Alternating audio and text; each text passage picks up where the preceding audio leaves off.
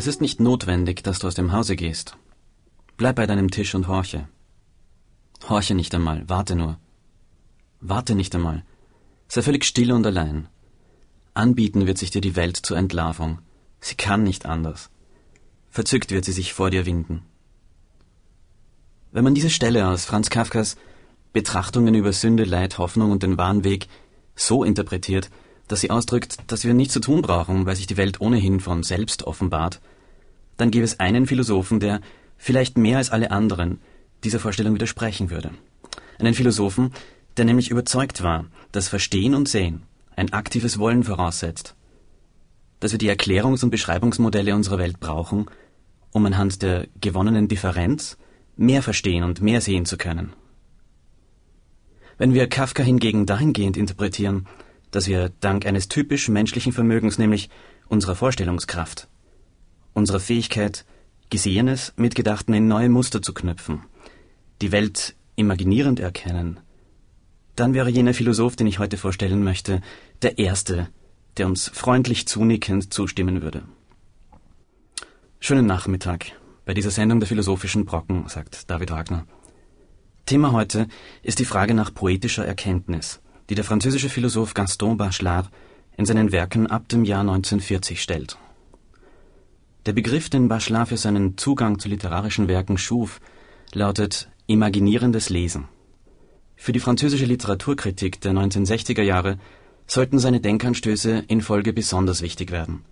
Autoren wie Roland Barthes, Michel Foucault und Georges Poulet wurden durch Bachelards Schriften inspiriert. Es ist auch der inspirierende Aspekt, den ich in dieser Dreiviertelstunde der philosophischen Brocken besonders stark machen möchte. Bachelard war ein Philosoph, der sich in Wissenschaftsphilosophie und Ästhetik gleichermaßen wohlfühlte, der in wissenschaftlichem Denken und künstlerischer Imagination zwar sehr unterschiedliche, wohl aber gleichwertige Möglichkeiten sah, sich der Differenz des Neuen zu öffnen, Erfahrungen zu sammeln und als Mensch zu wachsen. Der Aufbau dieser Sendung ist folgendermaßen. Ich werde zunächst ein wenig zu Gaston Bachelards Biografie sagen. Dann werde ich im zweiten und dritten Teil der Sendung anhand von Beispielen versuchen, Ihnen Lust darauf zu machen, Bachelards imaginierendes Lesen selbst zu versuchen. Als Musik zu dieser Sendung hören Sie Stücke von Gabriel Fauré, Richard Strauss, Edward Elgar und Steve Reich. Wie immer finden Sie eine Leseliste zur Sendung im Internet unter www.audiothek.at, wo Sie diese Sendereihe auch als Podcast abonnieren können. Eine komplette Bibliografie können Sie der Wikipedia-Seite zu Gaston Bachelard entnehmen, die ich verfasst habe.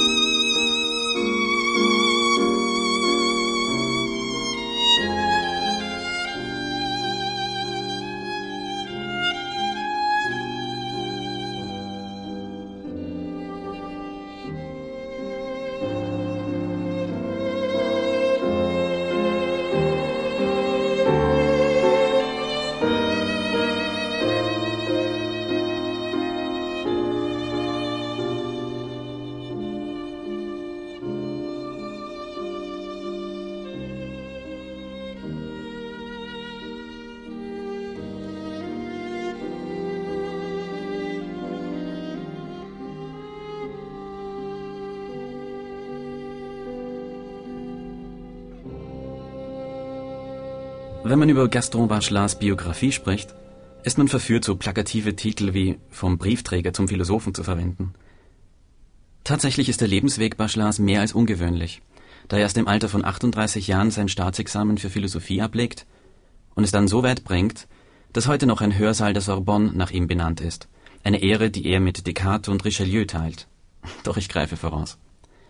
Gaston-Louis Bachelard wird am 27. Juni 1884 in Bar-sur-Aube, einer Kleinstadt nahe Troyes in der französischen Champagne, als Sohn eines Tabakhändlers geboren. In seinem Buch L'eau et les rêves, Das Wasser und die Träume, einem jener poetologischen Werke, denen diese Radiosendung gilt, beschreibt Bachelard das Vallage, die Landschaft seiner Kindheit, als ein von kleinen gurgelnden Bächlein durchzogenes Idyll. Er schreibt Ich musste dreißig werden, um erstmalig das Meer zu sehen. So war das Wasser als Element zunächst verknüpft mit all den Quellen und Bächen, an denen ich von meinem Heimatort zum Nachbarort spazierte. Baudelaire schreibt, dass für den Träumer, der am Strand sitzend aufs Meer blickt, sechs oder sieben Meilen die Unendlichkeit bedeuten. Was soll ich da sagen, wo ich in einem Landstrich aufgewachsen bin, der 18 mal zwölf Meilen misst? Für mich war dies die Welt. Ich kannte sie nicht vollständig und bin auch nie all ihren Flussläufen gefolgt. In Bar-sur-Aube geht er auch ins Gymnasium und macht sein Abitur. Im Jahr 1902 ist er dann Tutor, Repetiteur, am Collège von Cézanne. Seinen Militärdienst leistet er von 1903 bis 1905 im 12. Dragonerregiment von Pont-à-Mousson. Ab 1907, er ist nun 23 Jahre alt, arbeitet er als Postbeamter in Paris. In seiner Freizeit studiert er unter schwierigen finanziellen Bedingungen Mathematik, Physik und Chemie an der Naturwissenschaftlichen Fakultät von Paris und bereitet sich auf die Aufnahmeprüfung für das École Supérieure de Télégraphie vor. Kurz vor seinem Examen muss er das Studium jedoch unterbrechen, da er zum Dienst im Ersten Weltkrieg eingezogen wird. Er verbringt 38 Monate in kämpfenden Einheiten und verdient sich dabei das Kriegskreuz. Nach dem Krieg, er ist nun bereits 34 Jahre alt, holt er das Examen an der Sorbonne nach und unterrichtet von 1919 bis 1930, elf Jahre lang, als Gymnasiallehrer an seiner alten Schule in Bar-sur-Aube die Fächer Physik und Chemie. Da seine Ehefrau Jeanne 1920 nach sechs Jahren Ehe unerwartet früh stirbt, ist ab diesem Zeitpunkt alleinerziehender Vater seiner Tochter Suzanne. In diesen Jahren als Gymnasiallehrer gilt sein Interesse den Problemen der Didaktik und er kritisiert die verschiedenen Formen der Deformation professionell, jene Verzerrungen, die sich durch die Art der Präsentation wissenschaftlicher Ergebnisse in den Schulbüchern seiner Zeit ergeben. Parallel zu seiner Tätigkeit als Lehrer studiert er Philosophie und erlangt 1922 das Doktorat d'État, das Staatsexamen in Philosophie. Seine Dissertation trägt den Titel Versuch über die approximative Erkenntnis und er arbeitet in einer Nebenthese die Entwicklung des physikalischen Problems der Thermik in Festkörpern. Seine eigentliche Universitätskarriere beginnt Bachelard erst im Alter von 46 Jahren an der Universität Dijon, von wo er dann 1940 und das im Alter von 56 Jahren zur Sorbonne wechselt und den Lehrstuhl für Geschichte und Philosophie der Wissenschaften seines ehemaligen Lehrers Abel Rey übernimmt. Hier wird er zum Direktor des Instituts für Wissenschaftsgeschichte, l'Institut d'Histoire des Sciences et des Techniques, ernannt. Bis 1954, bis zu seiner Emeritierung im 70. Lebensjahr, unterrichtet Bachelard der Sorbonne Wissenschaftsgeschichte und Wissenschaftstheorie da in dieser Position allerdings durch keinerlei Ausbildungsverpflichtungen thematisch festgelegt ist, kreist er in seinen Forschungen und in seiner Lehre, die immer stärker Probleme der Literatur berücksichtigt und sich in ironischer Distanz zum eifrigen Betrieb akademischer Wissensvermittlung verhält, um philosophische Fragen nach der Fähigkeit des Menschen, zum einen naturwissenschaftliche Erkenntnis, zum anderen Dichtung hervorzubringen bis zu seinem Tod am 16. Oktober 1962 schreibt Gaston Bachelard 24 Bücher und erhält 1961 für sein Werk den Grand Prix National des Lettres. So viel zur Biografie dieses Philosophen. Was war nun das Programm von Bachelard? Worin liegt sein philosophisches Bestreben? In den frühen wissenschaftlichen Werken, dessen im deutschen Sprachraum wohl bekanntestes Buch den Titel Der neue wissenschaftliche Geist trägt, geht es Bachelard darum, die Philosophie zu dynamisieren. Was ist damit gemeint? Ähm, zu Beginn des 20. Jahrhunderts kam es in den Naturwissenschaften zu grundlegenden Veränderungen, die neue Formen der Wissenschaftsgeschichte erforderten. Innerhalb weniger Jahrzehnte sah man sich mit einer nicht-euklidischen Geometrie, einer nicht-aristotelischen Logik, einer nicht-Newtonschen Mechanik konfrontiert. Bachelard meint, dass die mehrmalige Umorientierung der Vernunft, die die neue Physik mit sich brachte, die Physiker mit einer Flexibilität im Denken ausgestattet habe, die von der Philosophie eher verhindert als gefördert wurde. Bachelard versucht deshalb, in Reflexionen über die Bedingungen und Möglichkeiten eines Erkennens des Neuen die Philosophie so beweglich zu machen wie die Wissenschaften selbst. Es reicht nicht, sagt Bachelard, sich auf eine anwendungsfreie Theorie zu berufen. Genauso wenig wie sich die Spezialwissenschaften auf reine Beobachtung reduzieren lassen. Bachelard geht es darum, deutlich zu machen, dass zwischen sinnlicher und wissenschaftlicher Erkenntnis ein Bruch besteht. Zitat Man sieht die Temperatur auf einem Thermometer, aber man empfindet sie nicht. Ohne eine Theorie wüsste man nie, ob das, was man sieht und das, was man empfindet, demselben Phänomen entspricht. Zitat Ende. Wissenschaftliche Tätigkeit muss, wenn sie experimentiert, auf Vernunftgründe zurückgreifen. Geht sie von Vernunftgründen aus, muss sie experimentieren. Gegen die Methode von Descartes, in skeptischer Distanz möglichst einfache Aussagen über reales Erfahrungsgeschehen zu machen, schlägt Bachelard vor, nicht von klaren und einfachen Ideen auszugehen, da es in unserer Erfahrung so etwas wie einfache Ideen gar nicht gibt. Die Phänomene sind komplex. Die Aufgabe objektiver Forschung besteht im Gegenteil darin, Theorien zu entwickeln, die den Phänomenen in ihrer tatsächlichen Komplexität gerecht werden. Bachelard erweitert den Rationalismusbegriff und nennt Theorien, die das Relationengeflecht der materialen Welt berücksichtigen, surrational. Für Gaston Bachelard ist eines klar. Wissenschaft ist nicht verbesserte Alltagserfahrung. In der Alltagserfahrung wird Komplexes in Einfaches überführt. Die Wissenschaft aber führt Einfaches in Komplexes über. Inspiriert durch die Schriften Carl Gustav Jungs schlägt Bachelard eine Psychoanalyse der objektiven Erkenntnis vor.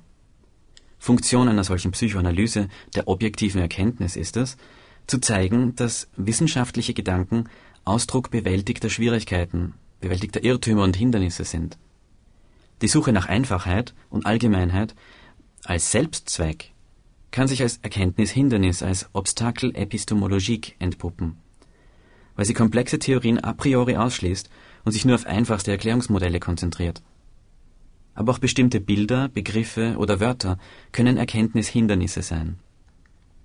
Als sich Bachelard 1938 daran macht zu zeigen, wie sich bestimmte archetypische Bilder, die wir vorwissenschaftlich mit Feuer in Verbindung bringen, als Erkenntnishindernisse darstellen lassen, entdeckt er, gleichsam gegen sein eigenes Vorhaben, dass Feuer nicht nur ein epistemologisches Hindernis ist.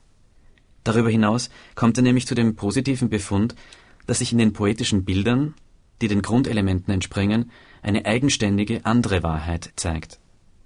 Eine Dynamisierung der Philosophie ist, wenn auch auf andere Weise, auch hier vonnöten. Bachelard meint nämlich, dass wir, sobald wir gelernt haben, mit metaphysischen Begriffen die Welt rational oder surrational zu beschreiben, zugleich Gefahr laufen, verlernt zu haben, von den archetypischen Bildern, die die Fantasie unserer Jugend beflügelten, erschüttert zu werden.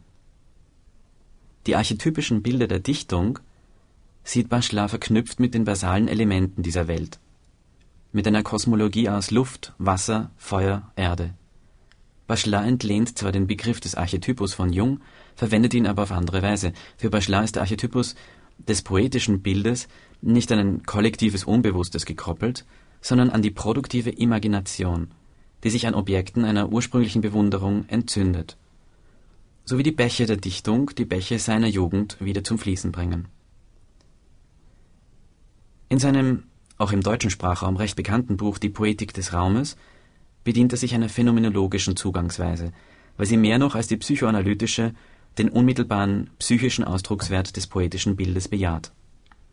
Bachelard schreibt da, Zitat, die Philosophie macht uns zu rasch reif. Und sie kristallisiert uns in einem Zustand der Reife. Wie soll man dann, ohne sich vorher zu entphilosophieren, die Erschütterungen erleben, die das Dasein von den neuen Bildern empfängt? Bildern, die immer Phänomene einer Jugend des Daseins sind. Solange man im blühenden Alter der Fantasie lebt, kann man nicht sagen, wie und warum man fantasiert. Wenn man später zu sagen gelernt hat, wie man fantasiert, dann fantasiert man nicht mehr. Man muss sich also entreifen.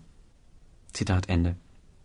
Für Bachelard wird der Leser, wenn er sich ganz auf den Text einlässt, zum Dichter, weil er der Dichtung im Akt des Lesens zu neuem Leben verhilft. Der Text und vor allem die konkreten Bilder, die der Text in uns wachruft, dynamisiert unsere Vorstellungskraft. Es ist eine Art mentales Training. Bachelard schreibt aber auch, die Dichter verhelfen uns dazu, eine so expansive Freude am Schauen in uns zu entdecken, dass wir mitunter von irgendeinem nahen Gegenstand die Erweiterung unseres inneren Raumes erleben. Und dann zitiert er Rilke. Raum greift aus und übersetzt die Dinge, dass dir das Dasein eines Baums gelinge, wirf Innenraum um ihn, von jenem Raum, der in dir west. Umgib ihn mit Verhaltung. Er grenzt sich nicht. Erst in der Eingestaltung, in dein Verzichten, wird er wirklich Baum.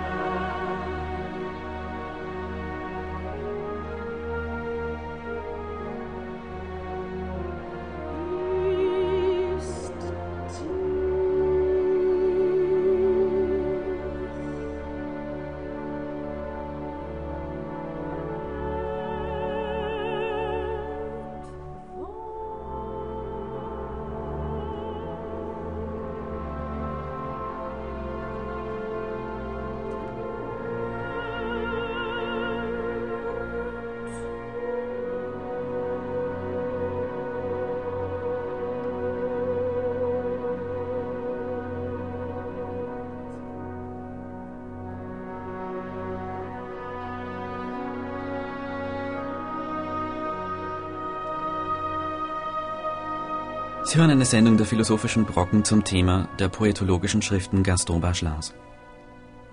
Poetische Bilder gehören zur Zone materieller Träumereien, die jeder bewussten Überlegung vorangehen.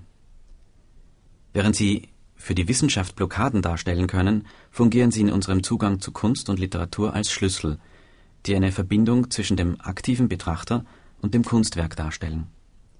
Bachelard unterscheidet hier Traum, Rêve, von Träumerei, Reverie und verwendet Reverie, also Träumerei, als Ausdruck poetischer Imagination. Es sind konkrete Objekte, die die poetische Einbildungskraft in Gang setzen. Während Träume geschehen, wir nicht bewusst bestimmen, was wir träumen, sind Träumereien Akte des Bewusstseins und setzen eine aktive Gegenwart des Träumers voraus. Dichtung, so Bachelard, schafft gleichzeitig den Träumer und seine Welt. Die Philosophie der Dichtung, die Bachelard betreibt, ist eine eigene Mischung aus Tiefenpsychologie und Literaturkritik. Bachelard versucht, jene Bilder im Text ausfindig zu machen, die die Imagination des Autors entfachten, und anhand dieser Bilder gleichsam den Rohstoff der Dichtung sichtbar zu machen. Ich möchte nun zu einem konkreten Beispiel kommen, das sehr gut zeigt, wie Bachelards Zugang zur Literatur die Literaturkritik seiner Zeit revolutionierte. Wenn Bachelards Interesse in Dichtung mit seiner Studie über das Feuer, die Psychoanalyse des Feuers ihren Anfang nimmt, so findet es seinen ersten klaren Niederschlag in Bachelards Studie zu Lautréamont. Lautréamont ist der Künstlername des Autors Isidore Ducasse, der mit seinem einzigen Werk, den Gesängen des Mal d'Aurore aus dem Jahr 1868, ein Werk schuf, das die Surrealisten im 20. Jahrhundert für sich neu entdeckt hatten. Über Isidore Ducasse ist nicht viel mehr bekannt, als dass er 1846 in Montevideo geboren wurde, später in Paris lebte und mit 24 Jahren in einem Hotel verstarb. Im Jahr 1868 übergab er einem Verleger das Manuskript seiner Chant de Maldoror, das als Buch kaum gedruckt, jedoch wieder aus dem Handel gezogen wurde. Es erschien nicht zu Lautréamonts Lebzeiten. Bachelard nun wählt absichtlich die Gesänge des Maldoror, um anhand des Textes ein imaginatives Psychogramm zu erstellen. Während es üblich war, literarische Werke in Bezug auf die Biografie ihrer Autoren zu analysieren, wählt Bachelard bewusst ein Werk, das sich nicht biografisch deuten lässt, weil keine biografischen Daten vorhanden sind. Dichtung, so Bachelard, enthält ihre eigenen Muster, die als Schlüssel zu ihrem Verständnis dienen. Dieser antibiografische Zugang liegt 1940 scheinbar in der Luft, denn im englischsprachigen Raum entstehen zur selben Zeit wichtige Werke in diese Richtung, zum Beispiel Ivor Armstrong Richards Practical Criticism in England oder die Arbeiten von William Kurtz Wimsatt in Amerika. Konzentriert man sich bei der Lektüre zu sehr auf die Genese des Textes oder die Biografie des Autors, bleibt man blind dafür, was der Text tatsächlich sagt. Unter dem Label New Criticism ging diese Art der Textanalyse in die Geschichte ein. Das Hörbeispiel, das Bachelards Zugang zur Literatur Ihnen, liebe Zuhörer, nachvollziehbar machen soll, ist ein Beispiel, das Bachelard in seinem Buch La Terre et les rêveries de la volonté, die Erde und die Träumereien des Willens verwendet. Virginia Woolfs Roman Orlando. Nun ist es im Fall der Romane Virginia Woolfs geradezu ein Gemeinplatz, dass die Inhalte der Bücher mit der Biografie der Autorin in Bezug gesetzt werden. Und im Fall von Orlando ist das besonders krass, weil es kaum eine Ausgabe gibt, die nicht schon am Klappentext Bezüge zur Vita Sackville West herstellt und den Roman als ironisches Spiel mit der biografischen Erzählform präsentiert. Ein unvoreingenommenes Lesen des Textes ist also gar nicht so einfach, wie es scheint. Ich werde Ihnen nun einen kurzen Ausschnitt aus dem Hörbuch Orlando, eine Szene ganz zu Beginn des Romans vorspielen und dann Bachelards Lektürevorschlag bringen. Gelesen wird dieser Ausschnitt von Sissi Höfferer. Bald hat er zehn oder mehr Seiten mit Versen gefüllt. Er schrieb augenscheinlich fließend, aber er schrieb abstrakt. Das Laster, das Verbrechen, das Elend waren die Figuren seines Dramas. Es gab Könige und Königinnen unmöglicher Territorien, grässliche Verschwörungen vernichteten sie, edle Gefühle durchfluteten sie. Nie wurde ein Wort gesprochen, wie er selbst es gesprochen hätte, aber alles war mit einer Gewandtheit und Süße in Worte gefasst, die in Anbetracht seines Alters, er war noch keine siebzehn, und der Tatsache, dass das sechzehnte Jahrhundert noch einige Jahre hinter sich zu bringen hatte, durchaus bemerkenswert waren. Schließlich jedoch hielt er inne. Er beschrieb soeben, wie alle jungen Dichter dies stets tun, die Natur, und um die Schattierung von Grün präzise zu treffen, besah er sich, und hier bezeigte er mehr Kühnheit als die meisten, Die Sache selbst, welche zufällig ein Lorbeerstrauch war, der unter dem Fenster wuchs. Danach konnte er natürlich nichts mehr schreiben. Grün in der Natur ist eine Sache, Grün in der Literatur eine andere. Natur und Buchstäbliches scheinen eine natürliche Abneigung gegeneinander zu hegen. Bringt man sie zusammen, reißen sie sich gegenseitig in Stücke. Die Schattierung von Grün, die Orlando nun sah, verdarb seinen Reim und zerriss sein Versmaß. Überdies besitzt die Natur ihre ganz eigenen Kniffe. Man braucht nur einmal aus einem Fenster zu sehen auf Bienen zwischen Blumen, auf einen gähnenden Hund, auf die untergehende Sonne. Man braucht nur einmal zu denken, wie viele Sonnen werde ich noch untergehen sehen, etc., etc. Der Gedanke ist zu bekannt, um es wert zu sein, niedergeschrieben zu werden. Und man lässt die Feder fallen, nimmt seinen Umhang, stürmt aus dem Zimmer und bleibt dabei mit dem Fuß an einer bemalten Truhe hängen. Denn Orlando war ein wenig ungeschickt. Er achtete mit Bedacht darauf, jede Begegnung zu vermeiden. Da kam Stubbs, der Gärtner, über den Pfad. Er versteckte sich hinter einem Baum, bis er vorbei war. Er schlüpfte durch ein kleines Tor in der Gartenmauer. Er umging alle Stallungen, Zwinger, Brauereien, Tischlerwerkstätten, Waschhäuser, Stätten, an denen Talglichter gemacht, Ochsen geschlachtet, Hufeisen geschmiedet, Wämser genäht wurden, denn das Haus war eine Stadt, widerhallend von Männern, die ihren verschiedenen Gewerben nachgingen, und erreichte ungesehen den farnbewachsenen Pfad, der durch den Park bergan führte. Vielleicht gibt es eine Verwandtschaft zwischen Eigenschaften. Die eine zieht die andere mit sich. Und der Biograf sollte an dieser Stelle auf die Tatsache hinweisen, dass diese Ungeschicklichkeit oftmals mit einer Liebe zur Einsamkeit gepaart ist. Nachdem er über eine Truhe gestolpert war, liebte Orlando selbstverständlich einsame Orte, weite Ausblicke und sich für immer und immer und immer allein zu fühlen. Und so, nach einem langen Schweigen, hauchte er endlich Ich bin allein und öffnete damit zum ersten Mal in dieser Niederschrift die Lippen. Er war sehr schnell durch Farne und Weißdornsträucher bergan gegangen, Rehe und wilde Vögel aufscheuchend, zu einer Stelle, die von einer alleinstehenden Eiche gekrönt war. Sie lag sehr hoch, so hoch in der Tat, dass man unten neunzehn englische Grafschaften sehen konnte, und an klaren Tagen dreißig oder vielleicht vierzig, wenn das Wetter sehr schön war. Manchmal konnte man den Ärmelkanal sehen, wo Welle sich auf Welle wiederholte. Flüsse konnte man sehen und Vergnügungsboote, die auf ihnen glitten, und Galeonen, die in See stachen, und Armadas mit Wölkchen von Rauch, von denen das dumpfe Dröhnen feuernder Kanonen kam, und Festungen an der Küste, und Schlösser auf den Wiesen, und hier einen Wachturm und da eine Feste, und wieder ein weitläufiges Herrenhaus wie das von Orlandos Vater, zusammengeballt wie eine Stadt im Tal von Mauern umrundet. Im Osten waren die Türme von London und der Rauch der großen Stadt, und vielleicht zeigten sich ganz hinten an der Horizontlinie, wenn der Wind aus der richtigen Richtung kam, der schroffe Gipfel und die zerklüfteten Kanten des Snowden bergig zwischen den Wolken. Einen Augenblick stand Orlando zählend, sehend, erkennend. Das war das Haus seines Vaters, das das Haus seines Onkels. Seiner Tante gehörten die drei hohen Türme zwischen den Bäumen dort hinten. Die Heide gehörte ihnen und der Wald, der Fasan und der Hirsch der Fuchs, der Dachs und der Schmetterling.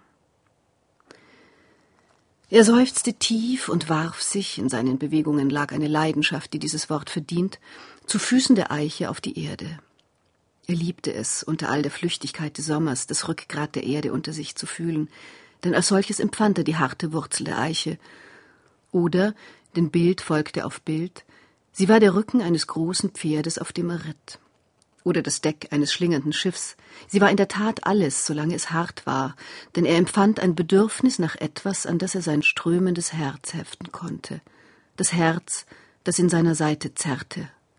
Das Herz, das jeden Abend um diese Zeit, wenn er hinauswanderte, von würzigen und verliebten Stürmen erfüllt schien. An die Eiche band er es. Und während er dort lag, wurde das Flattern in ihm und um ihn herum allmählich still. Die kleinen Blätter hingen. Der Hirsch blieb stehen. Die blassen Sommerwolken verharrten.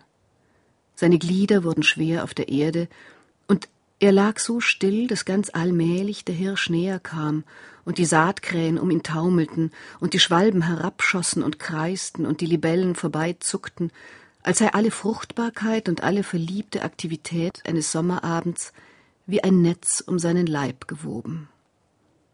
Die Geschichte von Orlando ist die Geschichte eines jungen Edelmanns des elisabethanischen Zeitalters, der über mehrere Generationen, ohne merklich zu altern, mehrere Leben durchlebt und im 18. Jahrhundert darüber hinaus im Tiefschlaf sein Geschlecht wechselt, so dass Orlando am Ende des Buchs im Jahr 1928 eine junge Frau mit der Erinnerung unzähliger Iche ist. Diesem fragmentierten Bewusstsein, dem Wechsel der Jahrhunderte und Eindrücke stellt nun Bachelard zufolge Virginia Woolf ein Bild entgegen, das zwei Funktionen erfüllt. Erstens, es vereinheitlicht die Geschichte, weil anhand dieses Bildes Vergangenheit 1588 und Gegenwart 1928 miteinander verbunden werden. Gleichzeitig bildet es einen konkreten Gegenpart zum flüchtigen, fragmentierten Ich des Helden bzw. der Heldin des Buches. Der Baum nämlich, unter dem der junge Orlando zu Beginn des Romans sitzt und seine Grafschaft überblickt, ist derselbe zu Ende des Buches. Zitat Der Baum war größer, stämmiger und knorpeliger geworden, seit sie ihn kannte, ungefähr seit dem Jahre 1588. Aber er war noch immer im besten Baumesalter. Zitat Ende. Als Symbol steht der Baum, oberflächlich gelesen, für den Stammbaum eines englischen Adelsgeschlechts, von dem das Buch handelt – doch Bachelard meint, dass die Eiche weit mehr ausdrückt, ein gewissermaßen tiefergehendes Bild darstellt, das jedem Leser nachvollziehbar ist. Orlando ist ein Träumer, der von der Gegenwart seines Baumes und dessen relativer Kontinuität in der Zeit die Kraft und Kontinuität seines Seins ableitet. So wie es uns kurz den Boden unter den Füßen wegzieht, wenn Orte unserer Kindheit durch Autobahntrassen und Staudämme verschwinden, kann die Tatsache, dass manche Orte unverändert die Zeit überdauern, uns helfen, mit dem früheren Ich unserer Kindheit und Jugend Kontakt aufzunehmen. Wir empfinden eine gewisse Sicherheit, die von dauerhaften Objekten ausgeht. Zumindest manches bleibt bestehen, sagen wir uns dann. Materie, so Bachelard, liegt im Zentrum von Träumen. Hören wir diesen zweiten Ausschnitt aus Virginia Woolfs Orlando.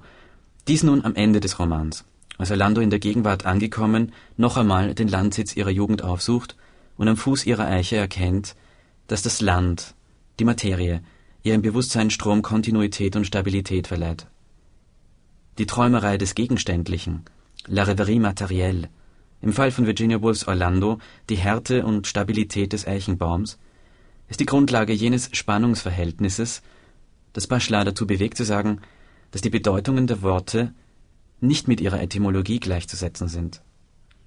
Der reelle Wert der Worte, so Bachelard, findet sich in der ihnen eigentümlichen Kraft, uns zu ursprünglichen Träumereien zu inspirieren. Wie Donner schlug die Stalluhr vier. Nie hatte irgendein Erdbeben die ganze Stadt je so zerstört. Die Galerie und all ihre Bewohner zerfielen zu Staub. Ihr eigenes Gesicht, das dunkel und ernst gewesen war, als sie schaute, wurde wie von einer Explosion von Schießpulver erhellt. In diesem selben Licht zeigte alles in ihrer Nähe sich in äußerster Deutlichkeit. Sie sah zwei Fliegen kreisen und bemerkte den blauen Schimmer auf ihren Leibern. Sie sah einen Knoten im Holz, wo ihr Fuß war, und das Ohr ihres Hundes zucken. Gleichzeitig hörte sie einen Zweig im Garten knacken, ein Schaf im Park husten, eine Mauerschwalbe am Fenster vorbeikreischen. Ihr eigener Körper bebte und prickelte, als stünde sie plötzlich nackt in einem bitteren Frost. Und doch bewahrte sie, wie sie es nicht getan hatte, als die Uhr in London zehn schlug, völlige Gelassenheit. Denn sie war jetzt eins und ganz und bot, so mag es sein, dem Schock der Zeit eine größere Oberfläche dar. Sie erhob sich, aber ohne Hast, rief ihre Hunde und ging entschlossen, aber mit großer Lebhaftigkeit der Bewegung, die Treppe hinunter und hinaus in den Garten. Hier traten die Schatten der Pflanzen auf wunderbare Weise hervor. Sie sah die einzelnen Krumen der Erde in den Blumenbeeten, als hätte sie ein Mikroskop vor den Augen. Sie sah die Verwobenheit der Zweige jedes einzelnen Baumes. Jeder Grashalm war ausgeprägt und die Markierungen von Adern und Blütenblättern. Sie sah Stubbs, den Gärtner, über den Pfad kommen, und jeder Knopf an seinen Gamaschen war sichtbar. Sie sah Betty und Prince, die Zugpferde, und nie hatte sie den weißen Stern auf Bettys Stirn so deutlich wahrgenommen. Und die drei langen Haare, die aus Princes Schweif tiefer hinabhingen als der Rest. Draußen im Hofgeviert wirkten die alten grauen Mauern des Hauses wie eine zerkratzte neue Fotografie. Sie hörte den Lautsprecher auf der Terrasse eine Tanzmelodie kondensieren, der Menschen im rotsamtenen Wiener Opernhaus zuhörten. Straff und gespannt und aufgezogen vom Augenblick der Gegenwart, empfand sie auch eine merkwürdige Angst, als ob, wann immer der Abgrund der Zeit aufklaffte und eine Sekunde hindurchließ, eine unbekannte Gefahr mit ihr kommen könnte. Die Spannung war zu gnadenlos und zu unerbittlich, um lange ohne Unbehagen ertragen zu werden. Sie ging schneller als ihr lieb war, als würden ihre Beine für sie bewegt, durch den Garten und hinaus in den Park.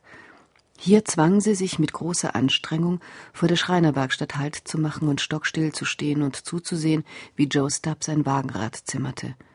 Sie stand mit starr auf seine Hände gerichteten Augen, als die Viertelstunde schlug. Das raste durch sie hindurch wie ein Meteor, so heiß, dass kein Finger ihn halten kann. Sie sah mit ekelerregender Deutlichkeit, dass der Daumen an Joes rechter Hand ohne Fingernagel war und dass eine wulstige Untertasse von rosigem Fleisch an der Stelle war, an der der Nagel hätte sein sollen.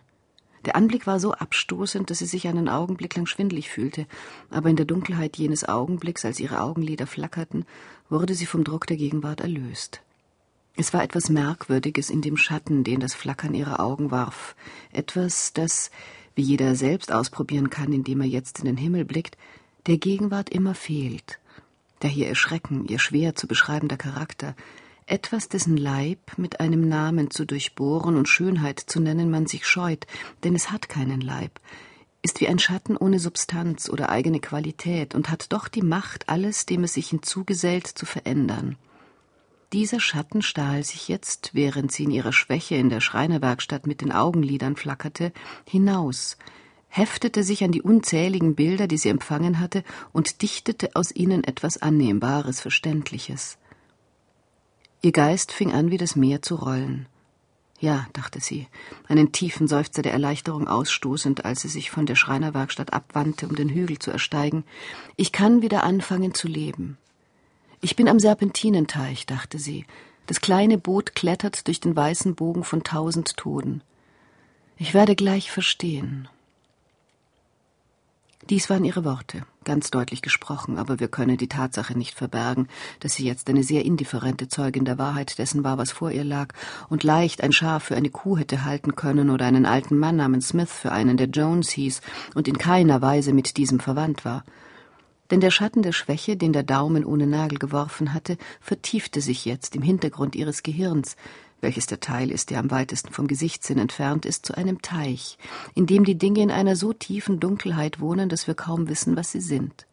Sie sah jetzt hinab in diesen Teich oder diesen See, darin alles wiedergespiegelt ist, und tatsächlich sagen manche, dass all unsere heftigsten Leidenschaften und Kunst und Religion die Spiegelungen sind, die wir in der dunklen Höhlung im Hintergrund unseres Kopfes sehen, wenn die sichtbare Welt für den Augenblick verdunkelt ist. Sie sah jetzt dorthin, lange, tief, gründlich, und sofort war der farnige Pfad den Hügel hinauf, auf dem sie ging, nicht ausschließlich ein Pfad, sondern Teil des Serpentinenteichs. Die Schlehensträucher waren zum Teil Damen und Herren, die mit Kartenetuis und goldknaufigen Spazierstöcken dasaßen. Die Schafe waren zum Teil hohe Häuser in Mayfair. Alles war zum Teil etwas anderes, als wäre ihr Geist ein Wald geworden, von dem hier und dort Lichtungen abzweigten. Dinge kamen näher, wurden ferner und mischten und trennten sich und formten die merkwürdigsten Allianzen und Verbindungen in einem unaufhörlichen Karo von Licht und Schatten. Außer als Kenneth, der Elchhund, ein Kaninchen jagte und sie so daran erinnerte, dass es ungefähr halb fünf sein musste, in Wahrheit war es 23 Minuten vor sechs, vergaß sie die Zeit. Der farnige Pfad führte mit vielen Biegungen und Windungen höher und höher zur Eiche, die auf der Kuppe stand. Der Baum war größer geworden, stämmiger und knorriger, seit sie ihn kennengelernt hatte, irgendwann um das Jahr 1588 herum. Aber er stand immer noch in der Blüte seiner Jahre. Die kleinen, scharf gezackten Blätter flatterten immer noch dicht an seinen Zweigen. Sich auf die Erde werfend fühlte sie die Knochen des Baumes unter sich wie Rippen von einem Rückgrat hierhin und dorthin verlaufen. Sie stellte sich gerne vor, sie ritte auf dem Rücken der Welt. Sie heftete sich gerne an etwas Hartes. Als sie sich auf die Erde warf, fiel ein kleines, quadratisches, in rotes Leinen gebundenes Buch aus der Brusttasche ihrer Lederjacke. Ihr Poem Der Eichbaum.